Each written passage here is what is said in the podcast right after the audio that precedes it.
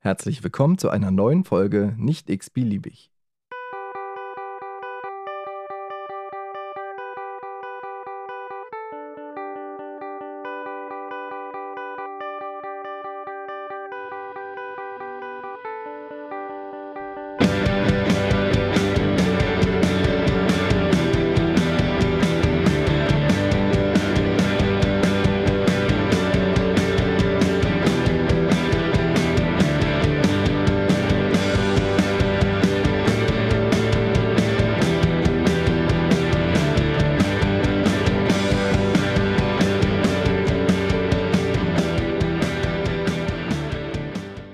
Folge mit dem Alex ist jetzt schon wieder 14 Tage her. Ähm, die Folge ist wirklich äh, richtig gut angenommen worden, äh, extrem viele Zuhörer dann dazu gewonnen. Ähm, und sie war aber auch wirklich äh, gut und spannend, äh, auch da mal zuzuhören, wie das so im Rettungsdienst ist und für, für, für wen das vielleicht auch eine Alternative wäre zur Pflege. Ähm, auch da habe ich äh, nochmal eine, eine Anschrift bekommen von von dem Kollegen, den ich in der Folge erwähnt hatte, der mir damals gesagt hat, äh, ich soll doch mal andere Berufsgruppen vorstellen. Das hat er wohl so gar nicht gesagt, sondern meinte er, dass ich äh, für andere oder für die, für die Pflegeberufsgruppe mal andere Möglichkeiten vorstellen soll, was, was äh, halt auch noch geht oder was man außerhalb der Pflege überhaupt noch machen kann, wenn man überhaupt gar keine Lust mehr auf die Pflege hat. Für die Woche habe ich leider keinen äh, kein Gast da. Äh, einerseits, weil alle, die ich irgendwie angefragt habe, äh, im Urlaub sind, weil in Berlin halt auch schon die Ferien begonnen haben letzte Woche. Es gab Zeugnisse für alle Kinder, die in der Schule sind. Und ähm, dementsprechend mache ich diese Woche eine Folge ganz allein. Was aber auch nicht schlimm ist, weil ich habe halt genug Themen hier auf meinem Schreibtisch zu liegen, die, die ich gerne mal angehen möchte. Ähm, ob das dann immer eine Stunde wird, äh, ist halt auch nicht immer schlimm. Wenn es keine Stunde wird, glaube ich, dann ist ist man auch schneller durch beim Hören und ich bin auch schneller durch beim Aufnehmen. Ich hatte ja letzte Woche äh, mal angefragt oder beziehungsweise äh, im Podcast kurz nochmal erwähnt, dass ich äh, eventuell die Idee habe, so kleine, kleine Folgen zu machen, dann auch gerne einmal die Woche, so für 10, 15 Minuten, um einfach nur ein Pflegethema mal anzuschneiden und zu erwähnen. Ähm, der Hintergrund ist, ich habe, ähm, ich mache ja gerade die Qualifikation zum Praxisanleiter äh, in Berlin und habe halt eine, eine Lehrerin an der Schule, an der ich die Praxisanleitung äh, oder die Qualifikation mache, die hat selber auch einen Podcast und dieser Podcast heißt äh, Tatort Pflege. Klingt erstmal irgendwie sehr, sehr spooky, wenn man denkt, so Tatortpflege äh, hat das immer irgendwas mit Verbrechen zu tun, aber äh, im Grunde geht es in dem Part, äh, Podcast äh, eher darum, um, um die Vorbereitung der Auszubildenden äh, auf, die, auf die Prüfung. So waren jedenfalls die letzten äh, Folgen gewesen, mündliche Prüfung, äh, schriftliche Prüfung. Praktische Prüfung wird dann, denke ich mal, auch noch mit bei sein. Ähm, ich habe den Podcast auch nicht, ehrlich gesagt, nicht in der vollen Gänze gehört, weil äh, viele Themen für mich im Funktionsbereich äh, nicht ansprechend sind und weil die halt doch zu, zu generalistisch oder die, die Veranlagung des Podcasts äh, immer zu generalistisch äh, für mich jedenfalls ist, habe ich sie meistens auch nicht bis zu Ende gehört, weil am Ende mal ein Fallbeispiel kommt, an dem sie dann halt irgendeinen Fall aufgedröselt haben, äh, was, glaube ich, für die generalistische Ausbildung total toll ist. Aber für, für, für mich äh, und auch in meinem Handeln und Tun äh, in der Anästhesie und auch für die Ausbildung, die, die ich halt begleite, der, der anästhesietechnischen Assistenten, ist das wenig hilfreich, weil wir halt nicht mit Fallbeispielen in dem Sinne arbeiten. So in der letzten Woche war ich auch äh, nochmal in der Schule gewesen, bevor wir jetzt da einen Monat Sommerpause haben. Äh, wir mussten in der Schule ja, also wir mussten nicht, wir hatten in der Schule halt äh, auch wieder interessante Themen gehabt zum Thema Praxisanleitung. Ähm, wir mussten ja, uns auch auf eine, auf eine Rede vorbereiten. Diesen Auftrag hatten wir tatsächlich schon vor einem oder zwei Monaten gehabt und sollten eine fünfminütige Rede äh, präsentieren, also vorbereiten zu Hause, sollten die aus, ausarbeiten, beziehungsweise dann auswendig mit Stichpunkten oder abgetreppten äh, Varianten halt vortragen. Ähm, das war super, super interessant gewesen. Das war einen ganzen, einen ganzen Tag oder einen halben Tag. Wir haben so, so, so in Gruppen aufgeteilt, einen halben Tag den anderen auch mal zuzuhören. Das Thema war halt frei wählbar. Jeder konnte halt irgendwie ein We Thema wählen. Und äh, das hat die Gruppe, glaube ich, also wir sind, glaube ich, zwei, 22 Leute, nochmal so ein bisschen näher gebracht, weil jeder jetzt mal so auch gesehen hat, die meisten hatten halt irgendwie ein Hobby-Thema oder halt irgendwie ein berufsspezifisches Thema. Ähm, und die Themen waren halt so gut gewählt und so, so lustig und auch äh, auf, eine, auf eine interessante Art und Weise rübergebracht, dass äh, das wirklich mal schön zu sehen war, außerhalb des normalen Kontexts der, der, des, des Klassenverbunds äh, dieser Ausbildung, die Leute halt zu sehen und äh, den Themen zu lauschen. Und äh, jeder hat so eine eigene Art gehabt, das zu performen äh, vor den anderen, ohne groß Lampenfieber zu haben. Also das Gefühl hatte ich jedenfalls bei denen aus meinem Kurs. So, gestern hatte ich auch mal die Chance, äh, oder überhaupt das erste Mal die Chance, an einer Mo Mobilitäts- und Mortalitäts- kurz MM-Konferenz teilzunehmen. Also für alle, die das nicht kennen, das ist ein Instrument der Risiko- und Qualitätssicherung in, in Gesundheitseinrichtungen. Gerade in Krankenhäusern wird sowas gemacht, wenn halt besondere Behandlungsverläufe, zum Beispiel unerwünschte Ereignisse, Todesfälle, die werden dann so systematisch aufgearbeitet.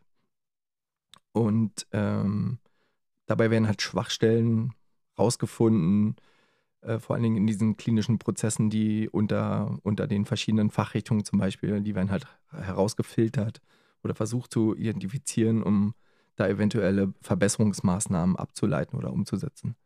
Äh, war ein ganz spannender Fall gewesen und das war äh, auch super vorgetragen. Also, dass dann immer so einer, dass, dass einer sozusagen den, den Fall vorstellt oder die Fachrichtung, äh, die den Fall betreut hat, äh, bestellt den oder stellt den Fall vor erklärt, es geht um Patient XY, das und das, mit dem und den Sachen kam er ins Haus. Dann im Verlauf ist das und das passiert. Es ist halt wirklich chronologisch mit Uhrzeiten und Daten. Ähm, dann halt auch mit, äh, mit Bildern der, der Radiologie, also CT oder Röntgenbefunden vorgestellt worden, was im Verlauf passiert ist ähm, und wo eventuell Versäumnisse oder wo halt die Kommunikation nicht gut funktionierte und warum dann eventuell etwas Unerwünschtes aus der ganzen Situation passiert ist. Ähm, Habe ich immer viel von gehört und auch viel aus der Theorie schon äh, darüber gelesen, was, was da passieren kann oder was, wie, wie sowas abläuft. Habe auch gehört, dass das nicht immer ganz, äh, ganz fair abläuft und immer ähm, sehr, sehr viel äh, Vorhaltung äh, der, der einzelnen Fachdisziplinen untereinander äh, da stattfinden, dass dann halt gesagt wird, ja, aber wir sind nicht schuld, sondern es liegt eher bei dem anderen und äh, die sich die Bälle so hin und her schieben. Ähm, das fand ich, war gestern halt bei dem Fall überhaupt nicht. Also da war halt wirklich äh, das ganz gut aufgearbeitet, auch von dem Kollegen, der das vorgestellt hat. Der hatte dann halt auch schon seinen, seinen Fokus, den er so für sich in der, in der Ausarbeitung rausgesucht hatte, äh, wo man hätte ansetzen können oder wo die Verdachtsdiagnose vielleicht nicht äh, gleichgestellt wurde, weil halt ein Fixierungsfehler bei der Aufnahme durch den ersten behandelnden Arzt ähm, stattgefunden hat, weil er halt an mehreren ähm, Baustellen halt Probleme hatte, der Patient, ähm, ist man da vielleicht den falschen, dem falschen Fokus gefolgt und hat so einen anderen klinischen Befund halt außen vor gelassen. Und äh, das führte dann halt dazu, dass das halt ein unschönes Ende genommen hat, was es wahrscheinlich auch so genommen hätte, vielleicht aber in einer anderen Zeit. Also das kann man im Nachhinein ja dann immer schlecht sagen. Aber wer da mal Interesse hat, darüber äh, was zu lesen, ich werde mal auf, also von der Bundesärztekammer gibt es da ein ganz gutes äh, Skript dazu, wie sowas abzulaufen hat, wie der Moderator wann was wo äh, ansagt und wie das, wie das so läuft. Äh, werde ich in den Shownotes mal unten mit verlinken. Also wer da mal Lust hat, sowas zu lesen und wer mal die Chance hat, auch bei sich im Haus, wenn ihr in einem Krankenhaus arbeitet oder vielleicht äh, sowas ähnliches halt auch mal mit ähm, zu besuchen. Also ich war jetzt als Außenstehender äh, sozusagen mit, weil, weil die Pflege sich mal ein bisschen beschwert hat bei uns im Haus, dass die Pflege halt zu solchen Sachen nicht mit eingeladen wird. Gab es jetzt mal eine, eine offizielle Einladung zur MM-Konferenz, äh, die, glaube ich, nicht regelmäßig, aber doch schon so einmal im Quartal stattfindet bei uns. Ähm, ja, und da dachte ich, ja, da muss man das halt auch mal annehmen, wenn man schon eingeladen wird als Pflege. Und es waren halt, glaube ich, von den 40, 50 Leuten, die da waren, waren halt auch schon vier, fünf Pflegekräfte da. Das war dann auch ganz nett, weil die Pflege halt auch mal eine Schnittstelle oder eine, eine große Schnittstelle in, diesem, in diesen Fällen halt auch äh, ja doch schon spielt. Also und dann, warum sollte man nicht lernen aus solchen Fällen? Das ist schon okay. So, aber mein eigentliches Thema diese Woche, was ich mal so behandeln möchte, ist halt auch ein Thema, was wir jeden Tag, glaube ich, also jeder, der, der halt im Intensivbereich und auch im OP-Bereich arbeitet, in der Anästhesie jedenfalls im OP-Bereich, der hat damit schon zu tun. Und ähm, in, den, in den Pflegeeinrichtungen, Altenpflege, Pflegeheim, äh, oder halt auch auf den Normalstationen in den Krankenhäusern, die haben halt ähnlich auch schon damit zu tun, auch sehr häufig und auch, weil die, die Fallzahlen der älteren Patienten halt äh, demografisch bedingt halt auch steigen, wird das halt auch zunehmen. Ist aber nochmal eine andere Art. Also ich, worauf ich hinaus will, ist halt tatsächlich das Delir und im, in meinem Fall halt das postoperative Delir, was ich halt in der Anästhesie kenne. Also postoperativ heißt nach der OP, für alle, die halt nicht aus dem, aus dem medizinischen äh, Kontext kommen.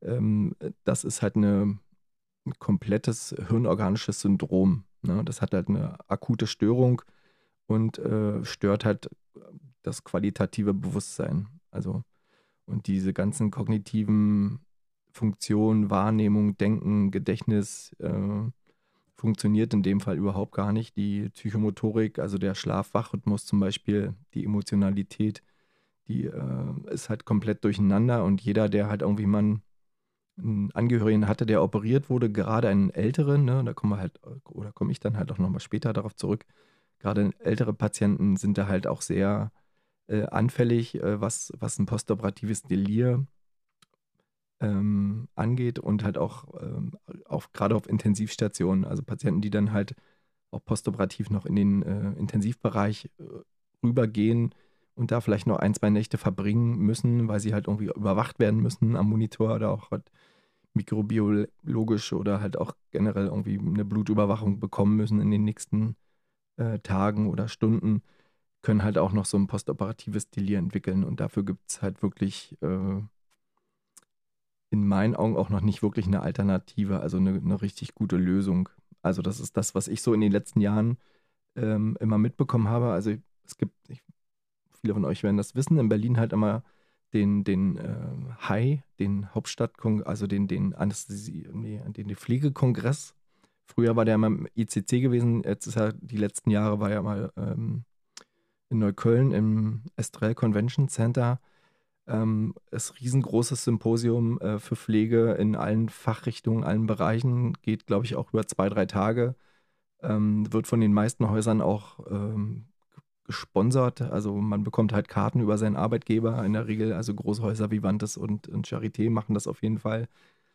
Ich war die letzten Male, glaube ich, in der Fachweiterbildung 2017, 2018 da, weil wir über die Schule äh, Eintrittskarten bekommen haben und dann zumindest einen Tag dahin gehen konnten. Und ähm, mein Fokus, weil ich damals noch im Intensivbereich gearbeitet habe, war halt schon immer postoperative, äh, postoperative Delirprophylaxe, ähm, medikamentös sowie, sowie halt auch nicht medikamentös. Und da war mein, mein Fokus und das waren immer die Vorträge, die ich halt total gerne besucht habe. Und wenn ich das halt mal über die letzten sieben, acht, zehn, zwölf Jahre vergleiche, was ich da an Vorträgen gehört habe, da gab es halt nicht wirklich eine, eine, irgendeine Errungenschaft, die in den letzten 10, 12 Jahren passiert ist, wo man sagt, aha, da ist jetzt der Fokus, da müssen wir uns drauf konzentrieren. Sondern es war halt so das, das Allgemeine, es hat sich halt immer wiederholt und wiederholt, aber in Kombination mit dem, mit dem Personalmangel, der sich dann immer mehr zuspitzte, also das ist ja jetzt noch wesentlich schlimmer, als es noch vor 5, 6, 7, 8, 10 Jahren war, ähm, wurden halt die Vorschläge, die damals halt auch schon immer gemacht wurden, halt äh, noch viel schwerer umzusetzen. Also Delir ist da dabei auch so, so ein Sammelbegriff. Früher hat man, also früher, wo ich angefangen habe zu lernen, äh, 2003, da hieß es noch äh, zum Beispiel, der Patient hat einen Hops.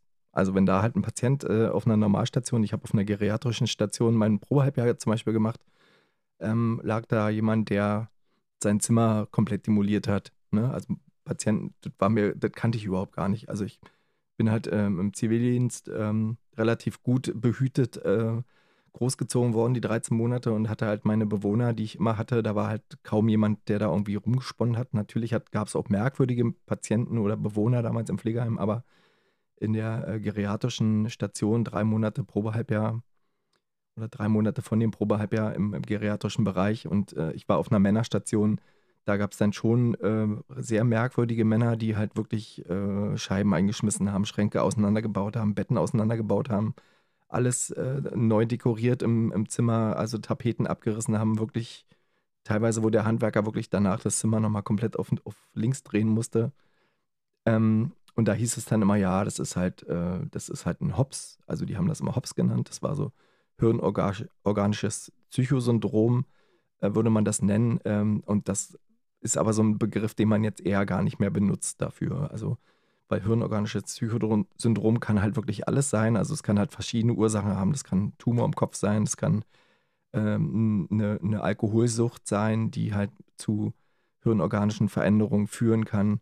Das kann halt, äh, ja, eine beginnende Demenz oder Alzheimer sein, was man gar nicht äh, diagnostizieren kann. Deswegen ist so Delir erstmal der, der Überbegriff, den man halt nutzt und dem Delir muss man halt auf den Grund gehen. Also es gibt halt verschiedene äh, Marker, die so ein Delir ausmachen. Da komme ich später nochmal zu. Es gibt so ähm, Scores, die man, die man benennen oder berechnen kann. Äh, anhand dieser Scores kann man sich dann langhangeln und kann sagen, okay, das ist jetzt hier vielleicht ein Delir oder das ist halt kein Delir, weil beim Delir muss man auch noch, also beim akuten Delir, jeweils im Krankenhaus, muss man halt auch noch unterscheiden an, äh, was, was für eine Art von Delir das ist. Wenn das nämlich ein, ein hyperaktives Delir ist, dann erkenne ich das am ehesten, weil ein hyperaktives Delir, da ist der Patient wirklich so agil im Zimmer und hyperaktiv, wie der Name schon sagt, dass das äh, sofort erkennbar ist, wenn der Patient halt da Sachen sagt, die überhaupt keinen Sinn ergeben, wenn der Patient mit Sachen nach mir schmeißt. Ich habe mal einen, der hat mich versucht mit einer Bettpfanne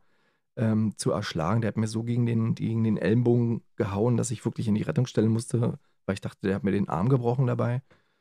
Ähm, aber noch viel schlimmer oder viel unbeachteter äh, ist tatsächlich das hypoaktive oder hyporeaktive Delir. Äh, in dem Fall sind die Patienten nämlich eher introvertiert, zurückgezogen äh, im Bett und versuchen halt so wenig wie möglich Aufmerksamkeit, aber in ihrem Kopf ist halt totales Gewitter und die Patienten sind halt viel, viel äh, betroffener und viel, ja, wie soll ich sagen, also viel schwieriger zu diagnostizieren, also oder zu scannen, weil die Patienten halt so unauffällig den ganzen Tag da vor sich hinliegen und von uns vielleicht gar keine Beachtung finden, weil sie sind ja ruhig, verhalten sich ruhig im Bett und äh, machen eigentlich nichts, was außergewöhnlich auffallend ist. Also, aber teilweise liegen sie sogar apathisch da und man könnte denken, okay, die sind halt müde und die müssen sich erstmal ausschlafen und dabei machen die aber gerade den schlimmsten Moment äh, ihres Lebens durch. Also das gibt es halt auch. Und die darf man halt wirklich nicht, nicht vergessen, weil das ist halt wirklich, wenn die uns durchrutschen, ähm, da ist halt eine relativ große äh, Gefahr, dass die halt dann im Verlauf ihres Lebens halt äh, massive Einschränkungen, also da komme ich dann auch später nochmal dazu, was da halt alles passieren kann. Ne? Also ich kann einmal ganz kurz erklären, wer überhaupt gefährdet ist. Also Patienten, die ein äh, hohes Delirrisiko gerade nach Operationen haben, sind Patienten, die am Herzen operiert wurden, also Kardiopatienten, die haben sogar ein 70-prozentiges Risiko, ein äh, postoperatives Delir zu bekommen ähm, generell Patienten im Krankenhaus ähm, oder stationär behandelte Patienten haben 30 bis 40 prozentiges Risiko, wenn sie dann über größer 65 Jahre alt sind, ein Delir im Krankenhaus zu entwickeln. Ähm, in den Intensivstationen sind es so 30 Prozent der intensivmedizinisch behandelten Personen. Da ist es nicht ans Alter gekoppelt. Ähm, dann die Kardiopatienten, habe ich gesagt. Äh, Patienten, die einen Hüftgelenksersatz äh, bekommen, da sind es ungefähr 45 Prozent, also fast die Hälfte. Ähm, das ist wirklich äh, eine Menge. Ja, also wer bekommt denn künstlichen Hüftersatz? Das sind in der Regel doch auch schon die älteren über 65-Jährigen. Und äh, es gibt zwar hin und wieder auch mal äh, junge Patienten mit einer nicht diagnostizierten Hüftdysplasie, die dann irgendwann später mal eine neue Hüfte brauchen, aber in der Regel sind das doch eher die Älteren, die entweder Verschleiß an der Hüfte haben halt oder sich die Hüfte halt auch nochmal brechen. Und vermutlich gibt es aber auch eine relativ hohe Dunkelziffer, äh, was das postoperative, postoperative Delir angeht. So, jetzt möchte ich eigentlich mal auf die Ätiologie eingehen. Da gibt es verschiedene Ursachen. Ich fange mal mit den hirneigenen Ursachen an. Also das sind halt dementielle Erkrankungen, Parkinson-Erkrankungen oder Parkinson-Syndrome. Ähm, Multiple Sklerose kann, kann eine Ursache für ähm, eine neurodegenerative Erkrankung sein. Dann gibt es halt noch andere hirnorganische Prozesse, wie zum Beispiel vaskuläre Pathologien, also alles der Gefäße geschuldete, also zerebrale Ischämien gehören zum Beispiel dazu, wenn halt Hirngefäße unterversorgt sind mit Blut oder halt Blutung entstehen, Hirnblutung. Das kann sich halt auch in den, in den Symptomen einer, eines Delirs halt irgendwie zeigen. Ne? Patienten sind verwirrt, haben eine verwaschene Sprache, Das kann halt wirklich ziemlich vieles sein. Das können halt inflammatorische Prozesse, also eine entzündliche Prozessreaktion sein, also Enzephalitiden zum Beispiel oder epileptische Anfälle, Patienten mit dem Status Epilepticus oder äh, Raumforderungen, Hirntumore zum Beispiel oder ein Hirnödem, Patienten mit einem Schädel-Hirntrauma, das wären halt so andere hirnorganische Prozesse. Ähm, dann gibt es aber auch systemische Ursachen mit einer zerebralen Beteiligung, also mit einer Beteiligung vom Gehirn. Das sind so kardiovaskuläre, äh, metabolische Störungen, zum Beispiel eine Hypo- oder eine Hyperglykämie, also Patienten, die einen hohen oder zu niedrigen Blutzucker haben, Patienten, die eine Elektrolytverschiebung haben, also Calcium, Kalium, Natrium, äh, sämtliche Sachen oder sämtliche Störungen oder Veränderungen in diesem, in diesem Haushalt äh, können halt dazu führen, dass Patienten halt auch nicht mehr sie, sie selbst sind sozusagen. Also wenn euch das halt bei Angehörigen halt auch auffallen sollte, kann das halt auch eine Ursache sein. Ne? Das ist halt nicht immer Demenz, die man da vorschieben muss, sondern das muss halt wirklich abgeklärt werden. Und das ist halt ein extrem breites Spektrum, wie ihr jetzt hier mitbekommt.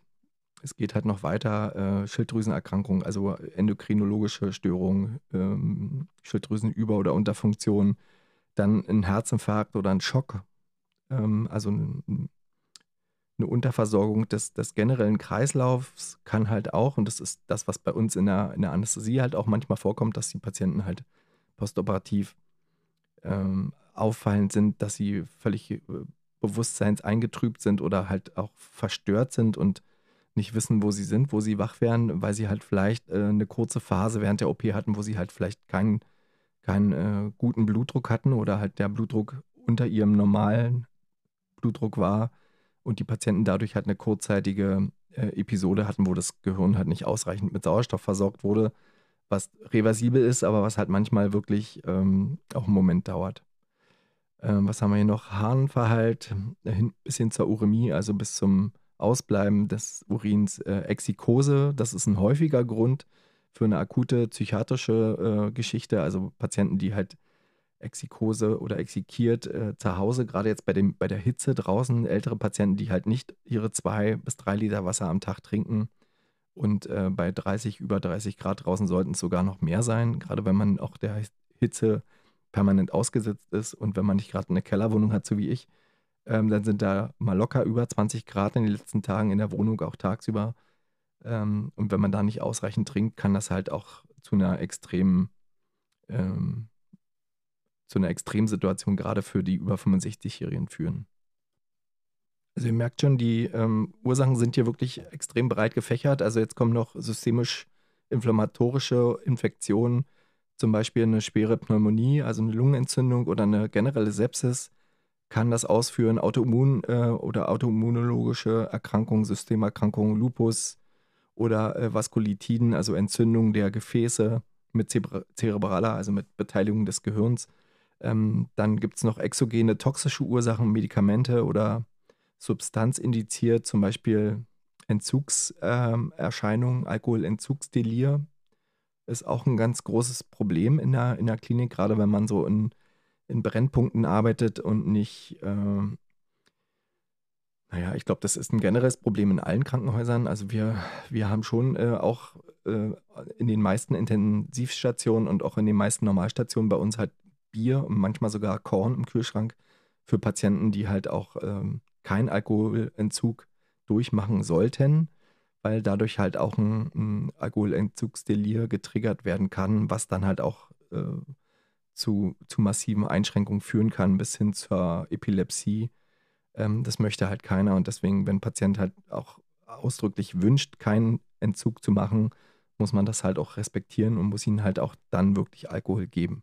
Also da hatte ich schon Situationen, wo ich dachte, das ist, äh, das ist gar nicht auszuhalten, weil der Patient wirklich ohne, ohne Alkohol nicht zu führen war. Also der, und äh, er, als er dann sein Bier bekam, obwohl er es nicht schlucken konnte, also es gab es dann über die, über die Magensonde oder über die PEG, ähm, hat er sich dann wirklich auch wieder beruhigt und ähm, das äh, hat aber einen Moment gedauert und das war auch nicht nur mit ein oder zwei Bier zu, zu behandeln. Also da brauchte der schon ein bisschen mehr.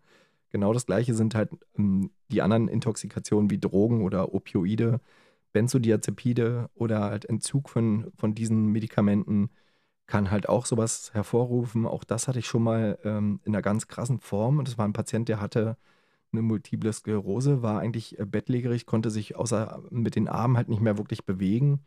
Arme und Beine waren, äh, also die Beine waren noch mehr eingeschränkt als die Arme. Ähm, ähm, der Patient war sehr introvertiert eigentlich immer gewesen und ähm, da war, also das war im häuslichen Milieu in einer, in einer, in einer äh, Beatmungs-WG, in der ich mal zwischendurch nebenbei arbeitete, ähm, hatte der dann einfach einen Baclophenentzug. Also Baclofen ist halt auch ein Medikament, was zur Behandlung seiner, seiner Krankheit, äh, seiner Grunderkrankung geholfen hat. Und ähm, da gab es halt irgendwie Probleme mit dem Rezept und mit der Weitergabe über die Apotheke. Und er hatte dann halt so einen 5-6 Tages Entzug, weil das Baclofen einfach nicht mehr da war. Und der Patient äh, drohte halt aufzustehen und der war halt wirklich äh, dann auch verbal aggressiv, fremdgefährdend, selbstgefährdend und ähm, als er das Medikament dann wieder erhielt, ähm, hat sich das alles wieder egalisiert gehabt und er war dann halt auch wieder, so wie man ihn vorher kannte, total introvertiert, hat nicht viel gesprochen. Und in diesen äh, ein, zwei Tagen dazwischendurch, wo er halt auf Entzug war, hat man ihn halt fast gar nicht wiedererkannt. Also noch eine äh, interessante Ursache, die halt auch in, den, in dem Intensivbereich und auch im OP-Bereich, äh, glaube ich, unterpräsentiert ist, aber also unterpräsentiert oder äh, also unterbeachtet wird vom, vom Personal, ist das äh, anticholinerge Syndrom. Ähm, das würde ich tatsächlich aber gerne mal als, als, eigenen, äh, als eigene kurze Podcast-Folge nehmen und da, da würde ich halt ein andermal ein bisschen näher drauf eingehen. Nur so viel, äh, da ist es dann halt kein, kein Entzug eines Medikaments, sondern eher eine Überdosis. So, gibt natürlich noch weitere Ursachen. Da gibt es eine kleine Auswahl jetzt noch. Ähm, also postoperative Schmerzen oder Schmerzen generell können Delir hervorrufen. Ähm, häufiger Ortswechsel oder, oder häufiger Wechsel von Bezugspersonen. Auch das ist ja gerade im OP äh, ein großes Problem. Die kommen aus dem Saal, andere Personen, also in der Einleitung schon eine andere Person, in der Ausleitung im best, schlimmsten Fall auch noch eine andere Person. Dann ähm, im Aufwachraum noch eine dritte Person, die irgendwie in dem, in dem Kreis mit drin ist.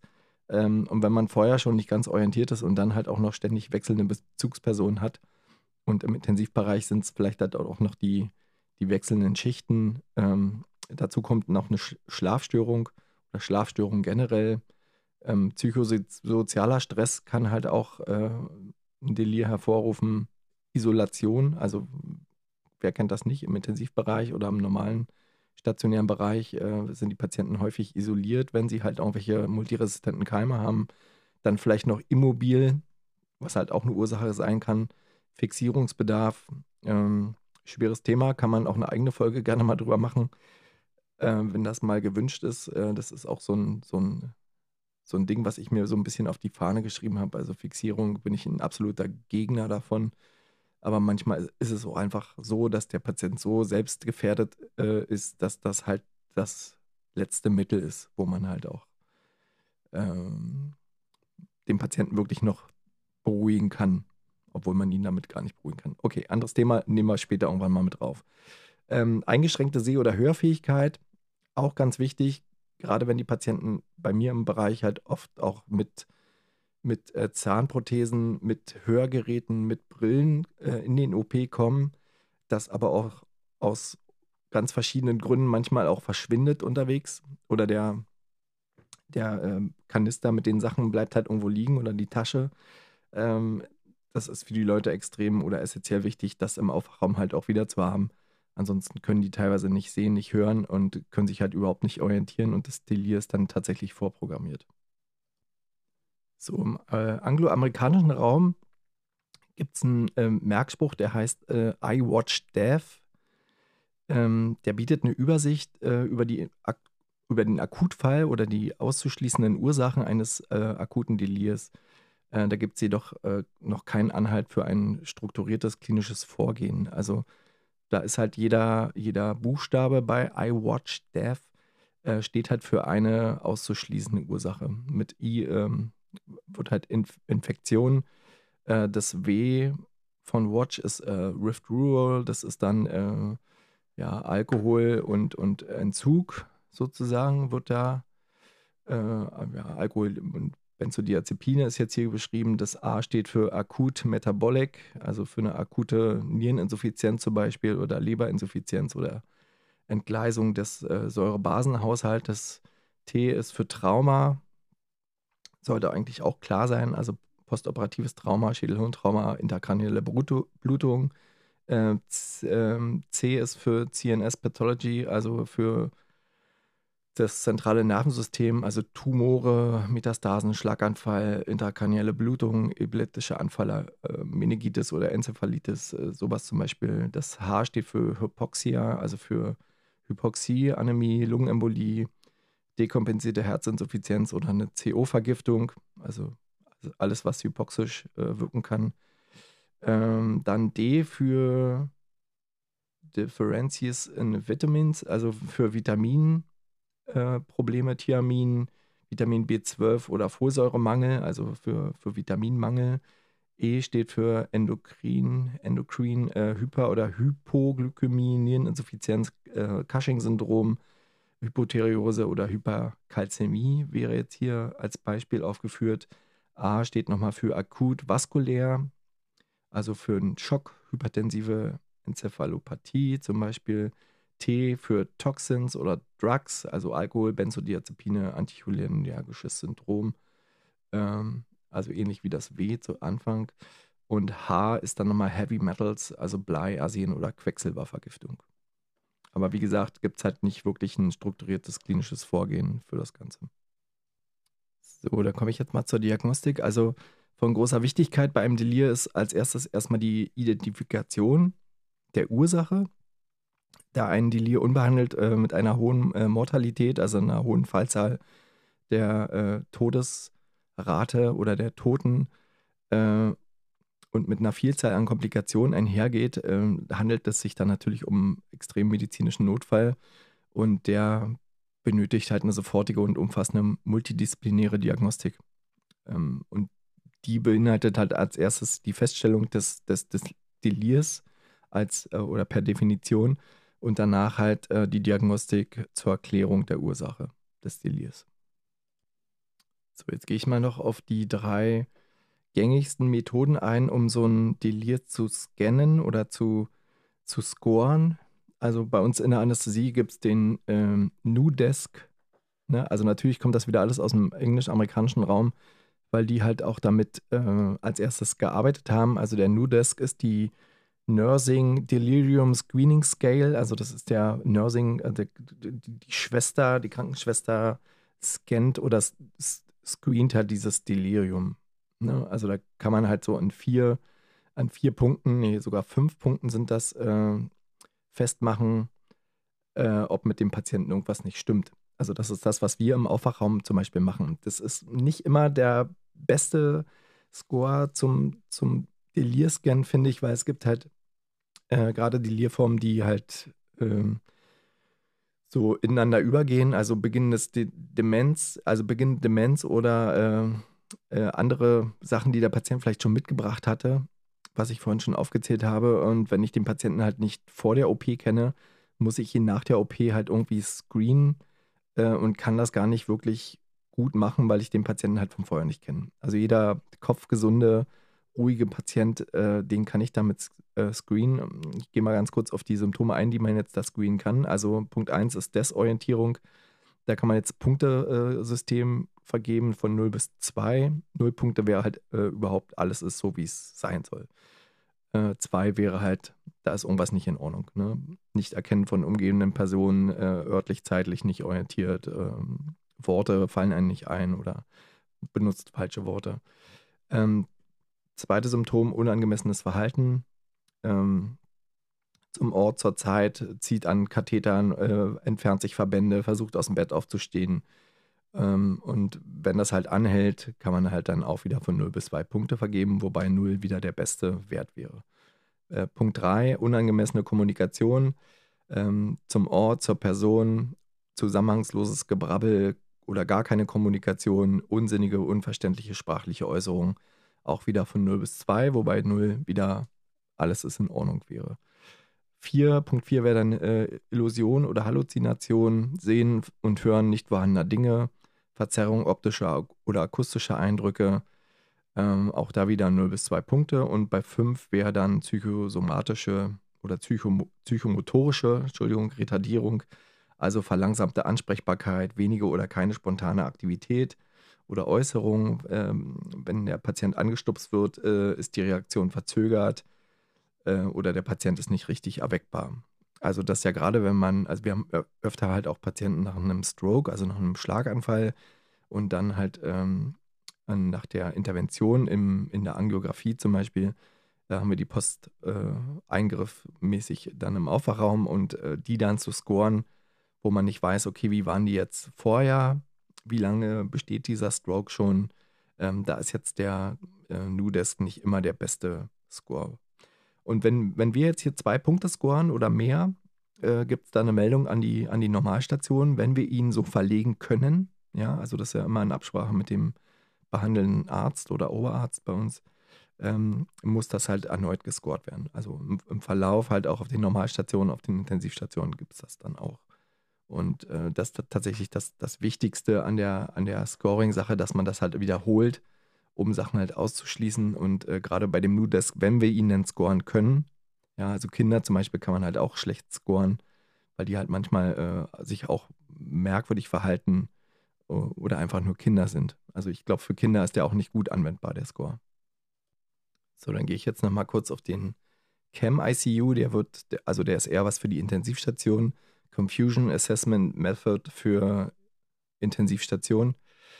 Ähm, als ich noch im Intensivbereich bei uns im Haus gearbeitet habe, ähm, da gab es den so noch nicht. Da haben wir den jedenfalls nicht äh, wirklich gescored. Aber hier ist es halt so ähnlich. Ähm, das sind jetzt hier drei, ne, warte mal, eins, zwei, drei, vier. Auch vier Veränderungen, die gescored werden müssen. Also Punkt eins, äh, eine psychische Veränderung mit einem akuten Beginn, Fragezeichen, verglichen zum Vortag oder vor dem Krankenhaus. Ne? Das, da muss man sich halt auch Informationen einholen. Wie war der vorher? ähm, ändert sich das Verhalten im Tagesablauf. Wenn es nicht bestätigt werden kann, ist kein Delir. Wenn ja, gehen wir zum zweiten Punkt. Aufmerksamkeitsstörung. Ähm, der Patient soll folgende Buchstaben einzeln vorlesen. Äh, das ist schon manchmal schwierig, das überhaupt äh, mit dem Patienten zu machen. Also einzelne Buchstaben, das sind ja zwei Wörter. Ananasbaum wäre das eine. Deswegen heißt die Folge nachher auch so. Sommersonne, Ananasbaum. Eigentlich sollte sie Sommersonne Kaktus heißen, aber Kaktus kommt hier nicht vor in dem Score, sondern Ananasbaum. Oder das zweite Wort ähm, Casablanca und dabei soll der Patient halt die Hand drücken und immer nur bei dem Buchstaben A die Hand drücken. Und ähm, Patient drückt nicht bei A oder drückt bei einem anderen Buchstaben, dann ist es gleich ein Fehler. Ja. Bei ein oder zwei Fehlern wäre es halt immer noch kein Delir, aber wenn er die ganze Zeit halt irgendwie Blödsinn drückt oder immer drückt oder gar nicht drückt, dann würde man zum Schritt 3 übergehen. Also bei drei Fehlern oder mehr macht man weiter. Bewusstseinsveränderung, ähm, aktueller Rast, da kommen wir gleich noch dazu. Das ist der Richmond Agitation Score. Das ist eigentlich der Score, den man benutzt, wenn der Patient noch äh, unter medikamentösen Einfluss steht. Ähm, wenn der RAS größer 0 oder kleiner 0 ist, dann äh, ist das auch eher ein Zeichen für ein Delir. Und wenn der RAS bei 0 ist, ähm, dann ist es, äh, dann geht man halt nochmal weiter und würde halt nochmal das unorganisierte Denken hinterfragen. Also schwimmt ein Stein auf dem Wasser? Gibt es Fische am Meer? Wiegt ein Kilo mehr als zwei Kilo? Oder kann man mit einem Hammer einen Nagel in die Wand schlagen? Dann kann man dem Patienten noch sagen, halt sie so viele Finger hoch. Ähm, nur dasselbe mit der anderen Hand. Ne? Also das könnte man halt machen. Äh, alternative Fragen wären, können Enten schwimmen? Gibt es Elefanten im Meer? Oder wieso? Oder wiegen zwei Kilo mehr als ein Kilo? Und kann man mit einem Hammer Holz sägen? Das sind so Fragen, die halt, äh, die man, die man tatsächlich dann den Patienten fragen muss und äh, da bekommt man auch die lustigsten Antworten. Und dann bei einem Fehler oder mehr wäre es halt wieder kein Delir und bei zwei Fehlern oder mehr würde das auf einen Delir hinweisen. Ich finde, es ist ein bisschen äh, schwierig, ähm, komplett durchzuziehen, äh, gerade im, im, im, Zeichen der oder in Zeiten der, der Personalknappheit in den Stationen wird das halt auch, glaube ich, einfach manchmal nur so lasch hingeworfen. Also beim Nudesk tatsächlich äh, würde ich das halt manchmal ähnlich sehen im Aufwachraum, aber wenn man da halt mit ein bisschen Erfahrung rangeht, kann man seine Patienten halt auch ganz gut äh, beurteilen, ohne dass man jetzt in dieses Scoring-System zu tief reingeht. Ne? Also beim Nudesk ist es noch ein bisschen einfacher, der ChemICU ist dann doch schon ein bisschen aufwendiger, um ganze Fragen zu stellen oder achtmal hier bei Ananasbaum A zu drücken. Ähm, da muss man sich dann doch schon mal hinsetzen und mit dem Patienten halt wirklich mal fünf Minuten äh, direkten Kontakt aufnehmen. Aber ich gehe nochmal ganz kurz auf den RAS-Score ein. Also beim RAS-Score, Richmond Agitation Sedation Score, ähm, beinhaltet der Name schon Sedi Seditation oder Sedierung. Ähm, der geht tatsächlich von 0 in den Minusbereich bis minus 5 und äh, von 0 auch in den Plusbereich, also bis, jetzt ist gerade hier ein LKW vorbeigefahren, äh, in den Plusbereich bis plus 4. Und ähm, je unruhiger der Patient wird, desto positiver wird auch der RAS-Score, also von 0 aufmerksam bis Ru also aufmerksam und ruhig, kann er dabei plus 1 schon unruhig sein. Patient ist ängstlich, aber Bewegungen sind nicht aggressiv oder lebhaft. Äh, plus 2 wäre dann agitiert, häufig ungezielte Bewegungen, Atmung oder atmet gegen das Beatmungsgerät. Bei plus 3 wäre er schon sehr agitiert, zieht an Schläuchen oder Kathetern, ist dabei aggressiv oder eigengefährdet. Äh, und bei plus 4 wäre er streitlustig, äh, gewalttätig, unmittelbare Gefahr für Personal, also fremdgefährdend. Ähm, das sind natürlich äh, schon alles äh, Sachen, wo man was unternehmen muss und wo man äh, Patienten halt auch ähm, die Ursache bekämpfen muss, sozusagen. In dem Minusbereich wäre dann minus 1, wäre schläfrig, schläfrig, nicht schläfrig, schläfrig, äh, Patient nicht ganz aufmerksam, durch Ansprache erweckbar, Augenkontakt äh, ja, größer als 10 Sekunden.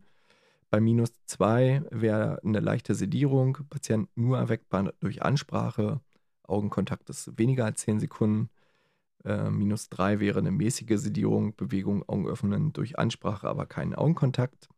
Bei minus 4 wäre dann schon eine tiefe Sedierung, äh, keine Reaktion durch Ansprache, aber durch Berührung.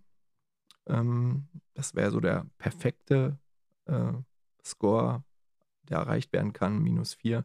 Minus 5 wäre nicht erweckbar, keine Reaktion äh, weder durch Ansprache noch durch Berührung.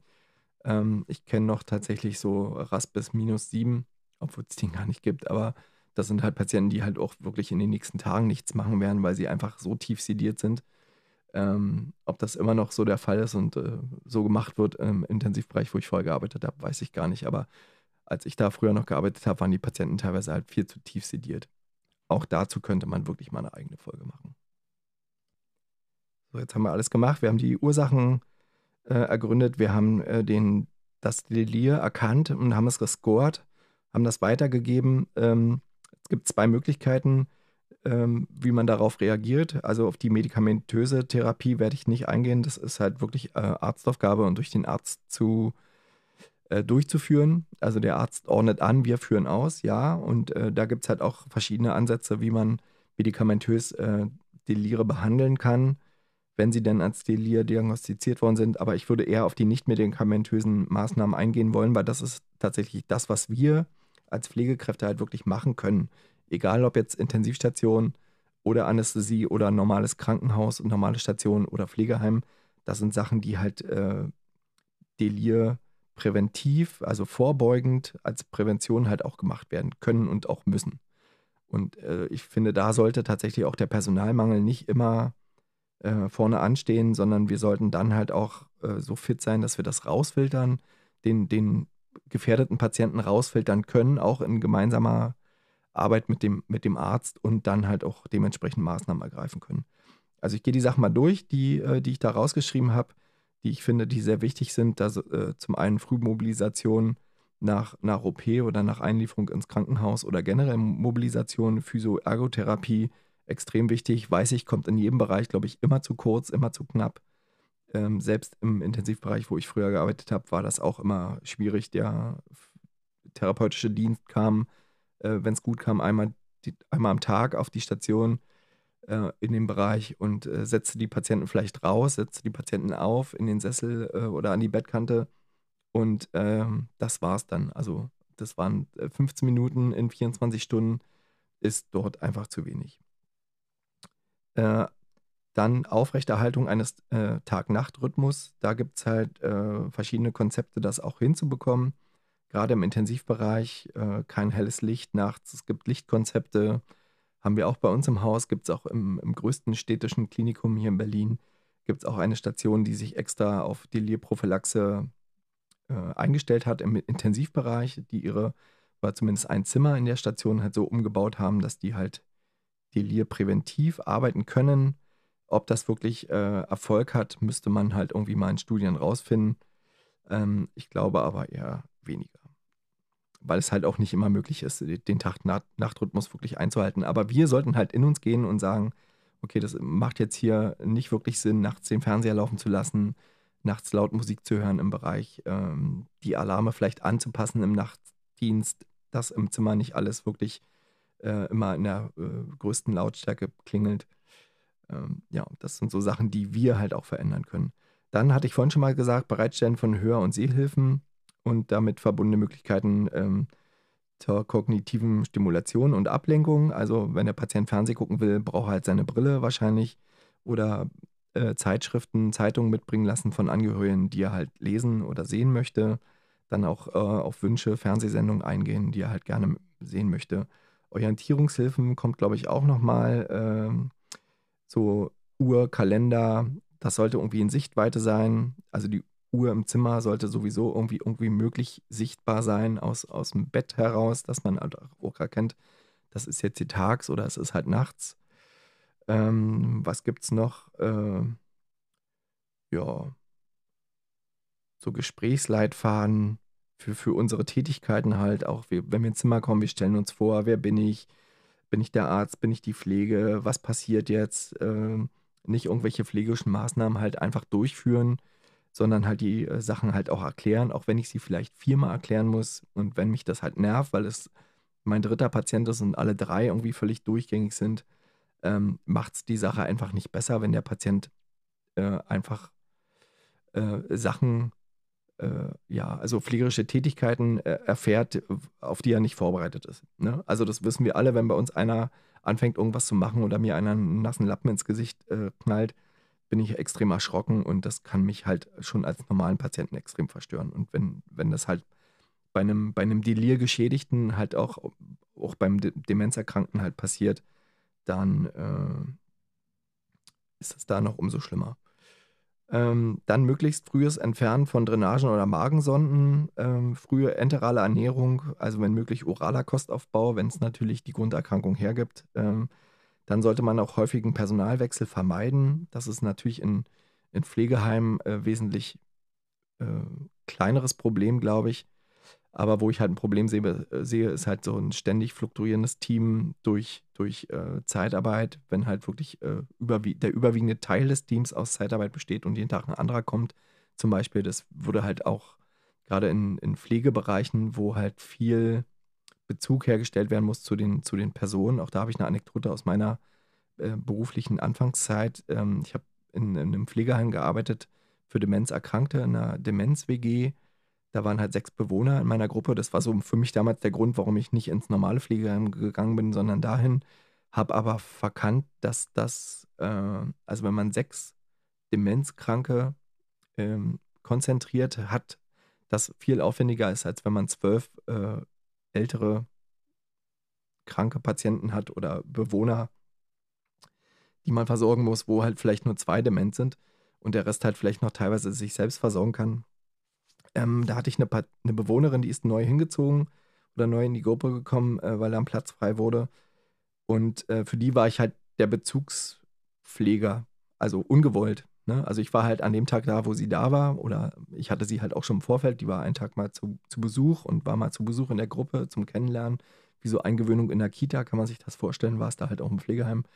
Und ähm, da war ich halt so die Bezugsperson, weil ich scheinbar ihrem Enkelsohn sehr ähnlich sah und sie aber auch nicht so dement war, dass sie halt alles vergessen hat, sondern sie war so in der Übergangsphase und äh, deswegen auch zu Hause halt nicht mehr alleine äh, wohn, wohnbar. Also die hat halt äh, zu Hause, weiß ich, unmöglich viel eingekauft, äh, Herd angelassen, so die Klassiker. Und äh, deswegen haben die Angehörigen sich entschieden, sie halt ins Heim zu ähm, bringen, unterzubringen. Und ähm, sie, die ist mir halt wirklich wie ein kleines Kind den ganzen Tag nachgelaufen.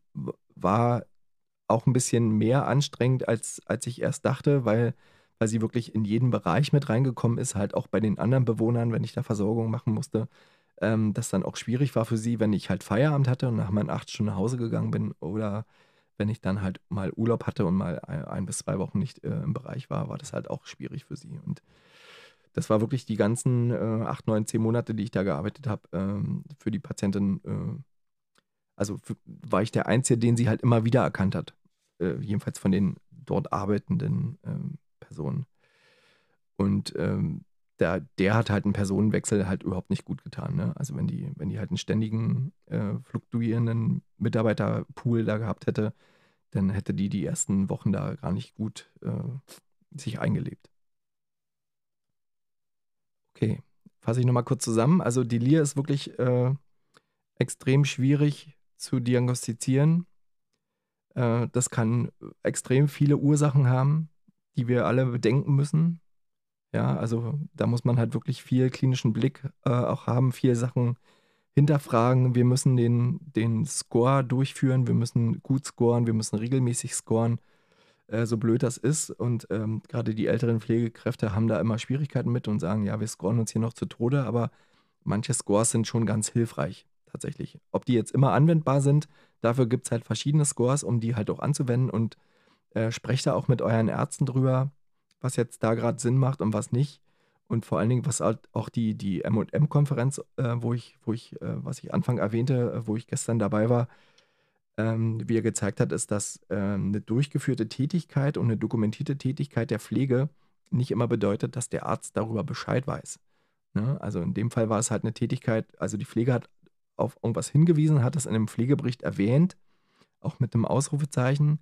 Ähm, aber ähm, da das auch am Wochenende war und der Arzt nicht jeden Pflegebericht gelesen hat, ist diese vielleicht wichtige Information halt auch so unter den Teppich durchgerutscht und ähm, hat einfach mal 24 Stunden später erst den Adressaten gefunden.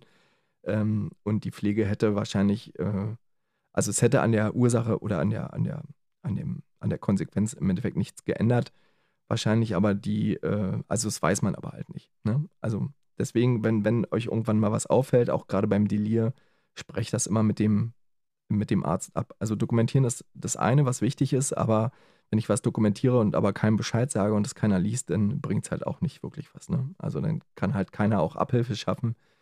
Ähm, so ist es ja bei in, in jedem Arbeitsfeld halt eigentlich. Also man muss den Vorgesetzten auch darüber informieren, auch wenn es halt leid, leidig, leidiges Thema ist und ich rufe doch den nachts nicht deswegen an, aber manchmal ist es einfach auch wichtig, den nachts anzurufen, um sich selber halt auch zu schützen und sich selber auch abzusichern.